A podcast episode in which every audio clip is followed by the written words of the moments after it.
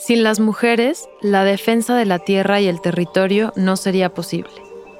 En mi experiencia de trabajo con comunidades indígenas han sido sobre todo las mujeres quienes nos han mostrado un profundo arraigo y respeto al territorio, así como la conexión especial que mantienen con él. Han sido ellas quienes de manera persistente buscan recuperar y mantener la memoria, las celebraciones tradicionales y todo aquello que fortalece su identidad.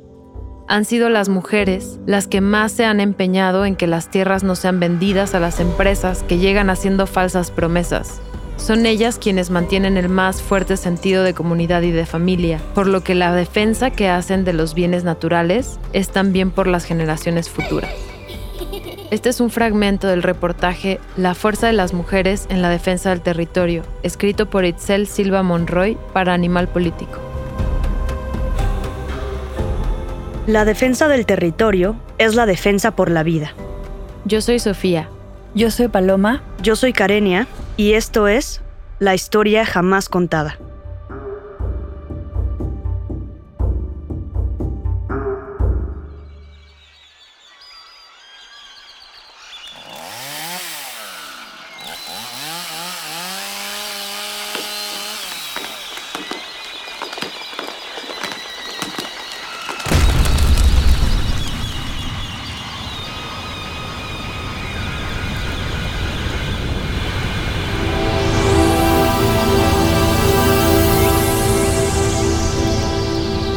El paradigma de género y medio ambiente propone que las conductas sociales de violencia e inequidad entre hombres y mujeres se proyectan en el sometimiento y la explotación de la abundante naturaleza.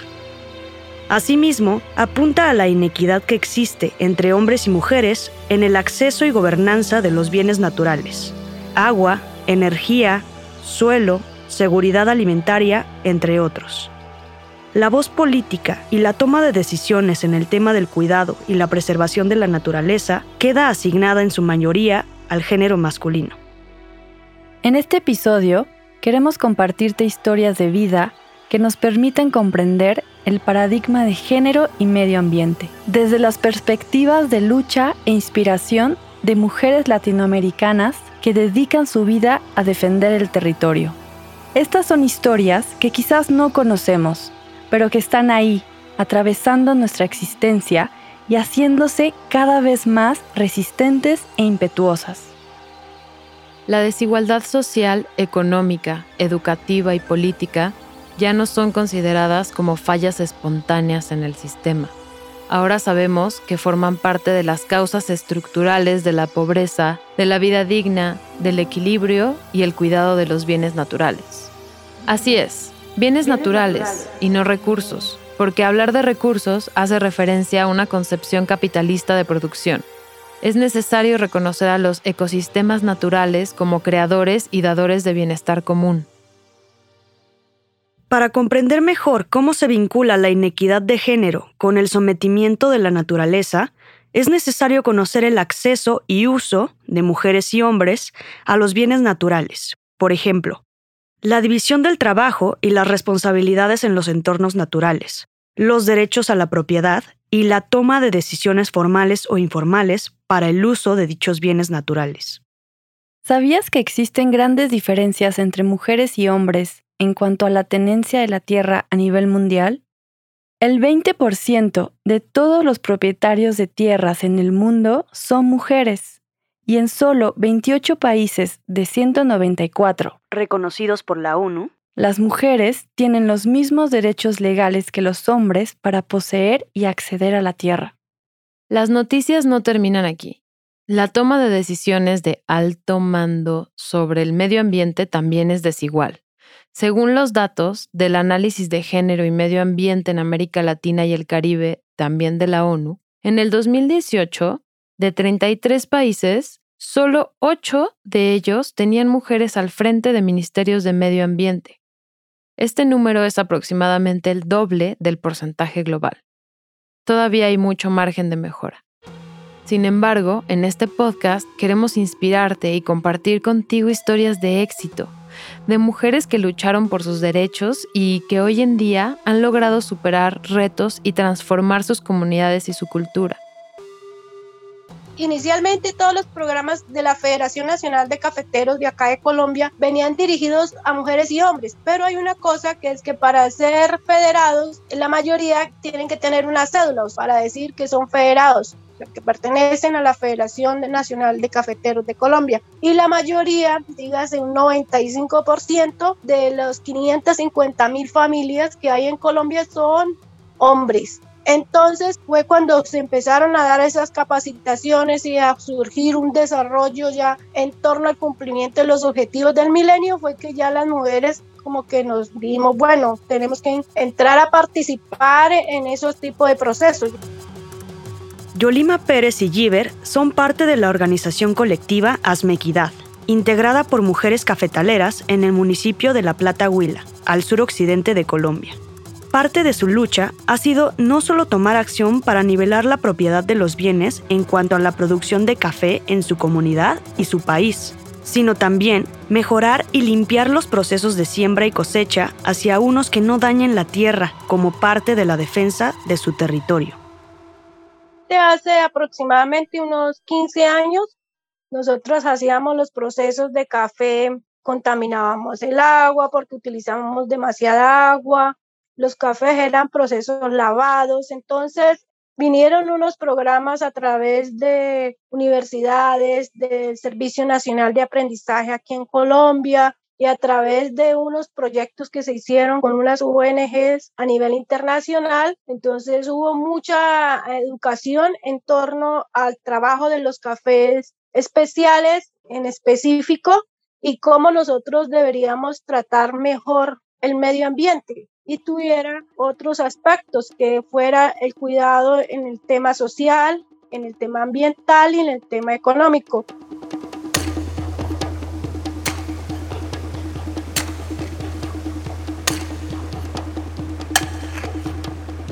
A lo largo de la historia, las mujeres hemos representado un papel estelar en la lucha por la defensa del territorio y los derechos de la madre tierra. Nuestras voces han sido, serán y seguirán siendo escuchadas.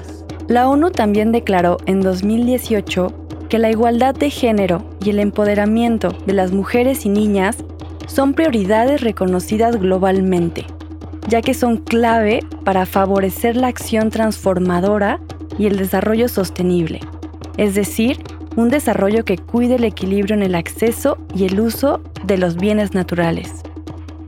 Países como Chile, Ecuador, México, los estados del Caribe, Perú y Francia han implementado iniciativas para garantizar que mujeres y niñas tengan oportunidades equitativas en la participación y en la toma de decisiones en temas de género y medio ambiente.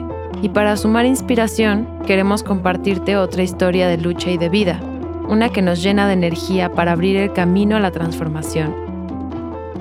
Nací en Cuenca, Ecuador, el sur del territorio ecuatoriano, antiguamente conocido como Tahuantinsuyo en la época de los incas, Huapondelig en época de los cañaris. La antigua Tumipamba es un territorio rodeado de cuatro ríos, una llanura de flores que tiene una ancestralidad profunda. Y ahí nací rodeada de estas montañas preciosas, andinas, y me remonto a mi familia en este territorio porque me hicieron amar la cultura, las raíces de donde yo vengo.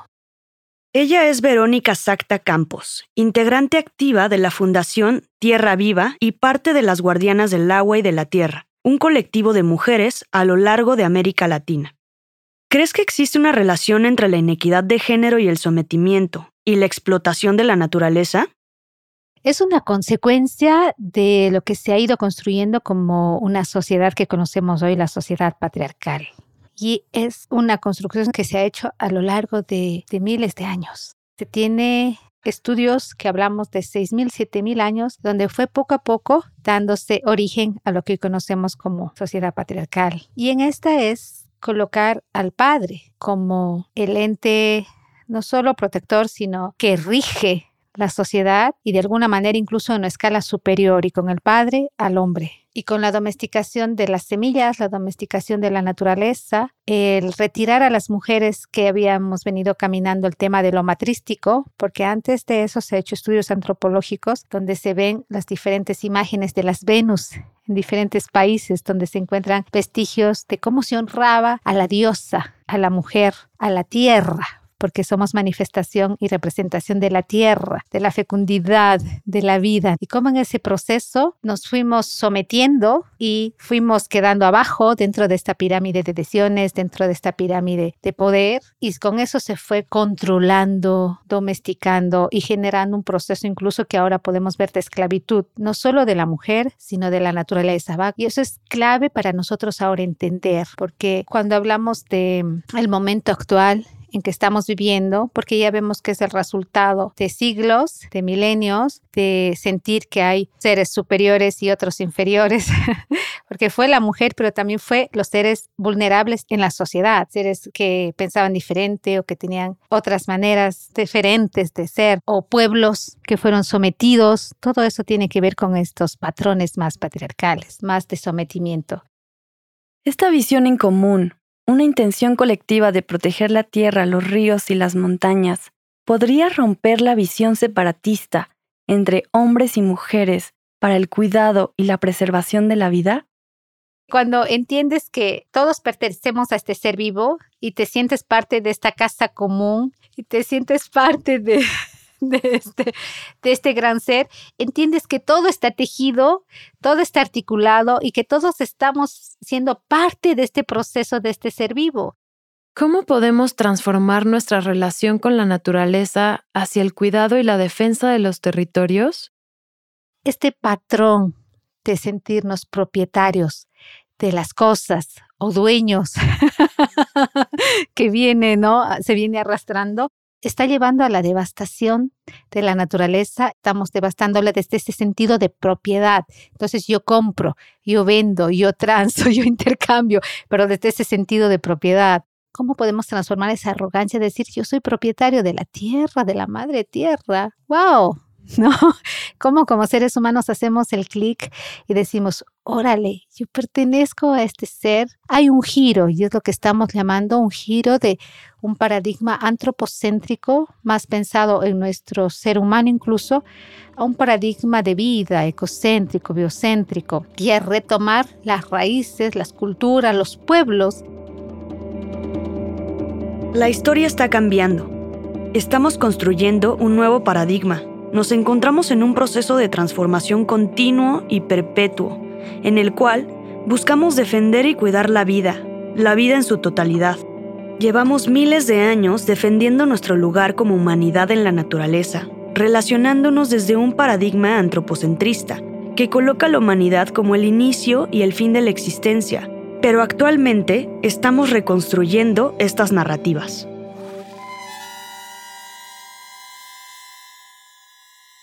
¿Sabías que existen otras posturas éticas más allá del antropocentrismo que nos ayudan a observar nuestra existencia desde diversas perspectivas? Como el etnocentrismo, que es la elección de lo valioso para mi comunidad, tribu o etnia sobre lo valioso para mí o para otras comunidades. O el geocentrismo, que es la elección de lo valioso para el planeta Tierra sobre lo valioso para mí para los humanos o para cualquier grupo no humano.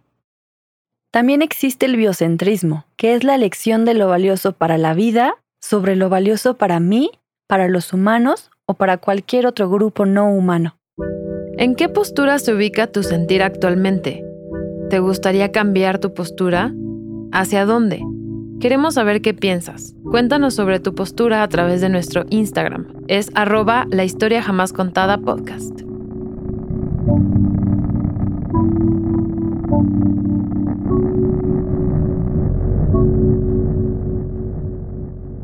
Verónica Sacta ha crecido cuestionándose y empujando este cambio de paradigma desde el territorio que habita en su paso por la Tierra.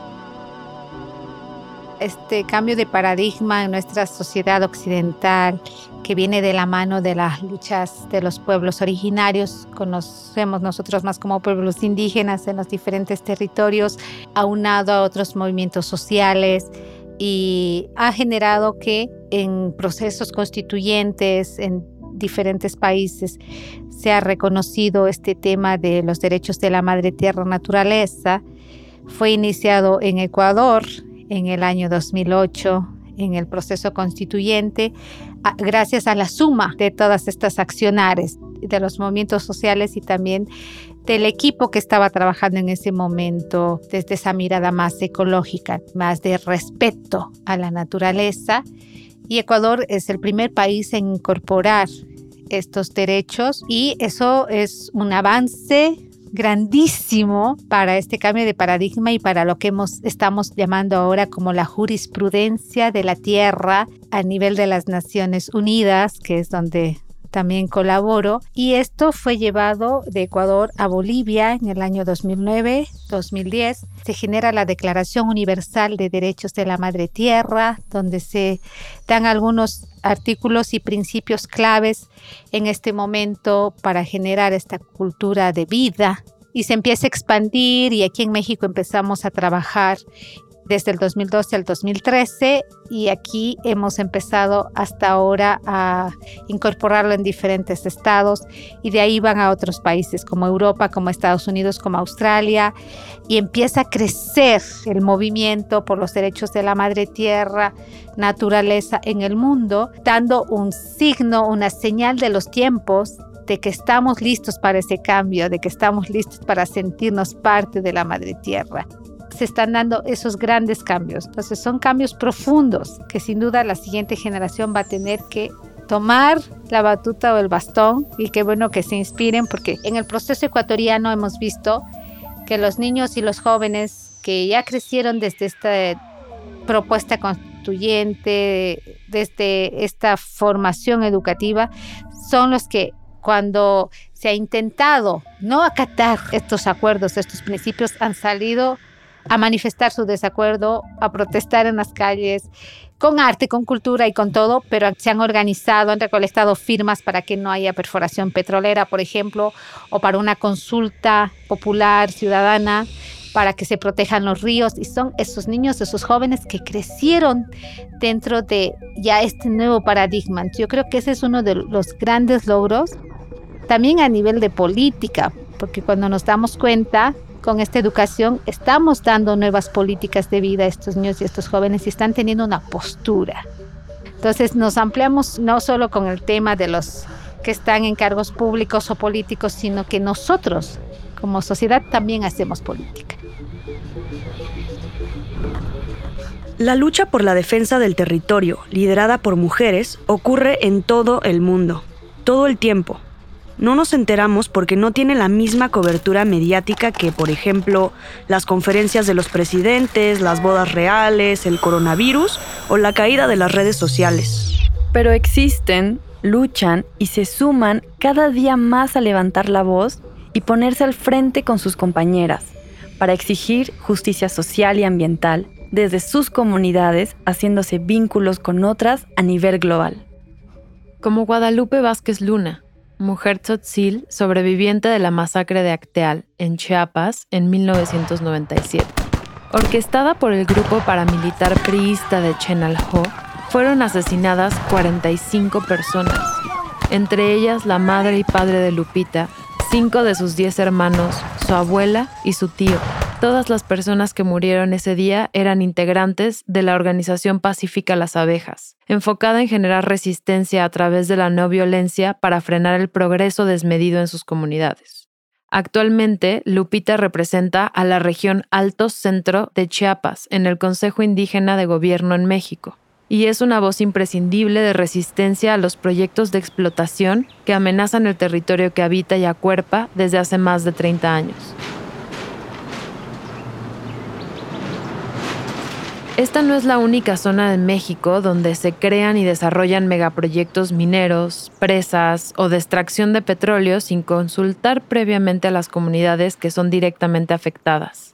En el reportaje Soy lo que soy y lo que me hizo la vida de Flores en el Desierto, Lupita Vázquez Luna deja muy claro que la lucha por la preservación de la vida no es una competencia, sino aprender a jalar parejo. O como Laura Zúñiga Cáceres, activista de derechos humanos, integrante del Consejo Cívico de Organizaciones Populares e Indígenas de Honduras y del Frente Juvenil Hagamos lo Imposible. Laura es hija de la líder social y activista ambiental Berta Cáceres, asesinada en 2016. Laura continúa acuerpando la lucha que inició su madre antes de ser asesinada por imponerse al megaproyecto hidroeléctrico Agua Zarca sobre el río Hualcarque, al occidente de Honduras. Para Laura, ser hija de Berta Cáceres es un compromiso y una oportunidad de seguir en la lucha y menciona. Las mujeres defensoras de la tierra tenemos una resistencia, una capacidad de construir y tejer desde otro lugar que nos da mucha sabiduría y que nos apega a la madre tierra.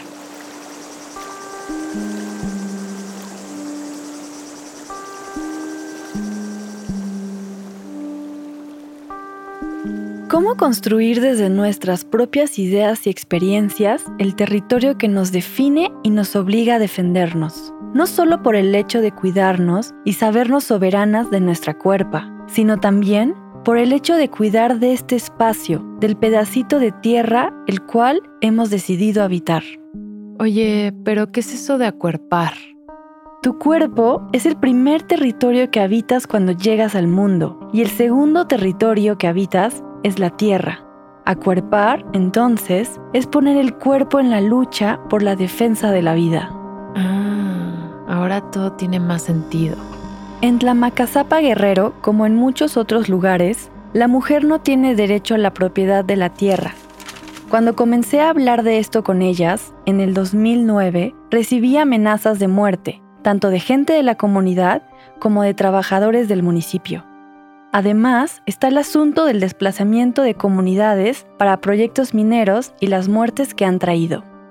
Guerrero es uno de los estados con mayores problemas de tierra. Cuatro países distintos explotan 36 proyectos mineros ahí. Canadá, Bélgica, Perú y China. Este es un extracto de una entrevista de Rosario Castellanos, activista mexicana, quien fue una de las pioneras en los años 70 en alcanzar una repercusión pública a través de su obra como autora, periodista, profesora y feminista.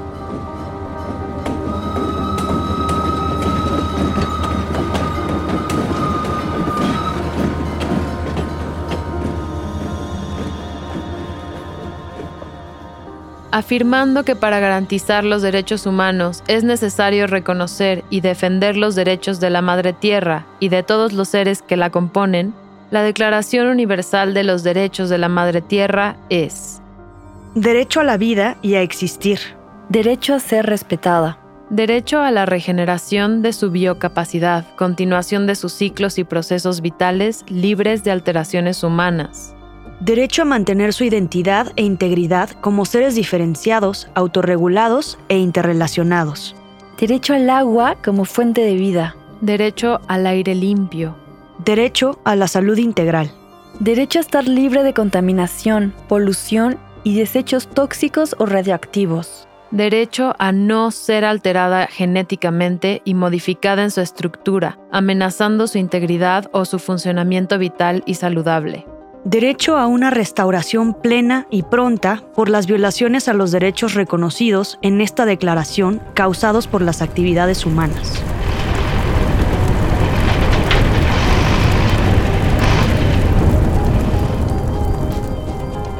Agradecemos la participación de Yolima, Giver y Verónica. Contemplamos y celebramos su espíritu e ímpetu por la defensa del territorio. Damos este espacio para hacer conciencia y reconocer que la lucha por la preservación de la vida es un camino arduo que requiere unión, valentía y coraje. Según el último informe de Global Witness, América Latina es la región del mundo donde más activistas ambientales mueren asesinados. México, Colombia y Brasil encabezan la lista. Este capítulo es dedicado a todas las personas que han dado su vida por la defensa del territorio y a las personas que continúan la lucha día a día por la preservación de la vida. Ni escapar a otros planetas ni extinción. Nos quedamos aquí en la Tierra y la protegemos. Este es el trabajo revolucionario de nuestros tiempos. Vandana Shiva. Este es un podcast original de Nodala. Nada de esto hubiera sido posible sin las siguientes personas. Este episodio fue escrito y editado por Karenia Ángeles, Paloma Ornelas y Sofía Benedicto.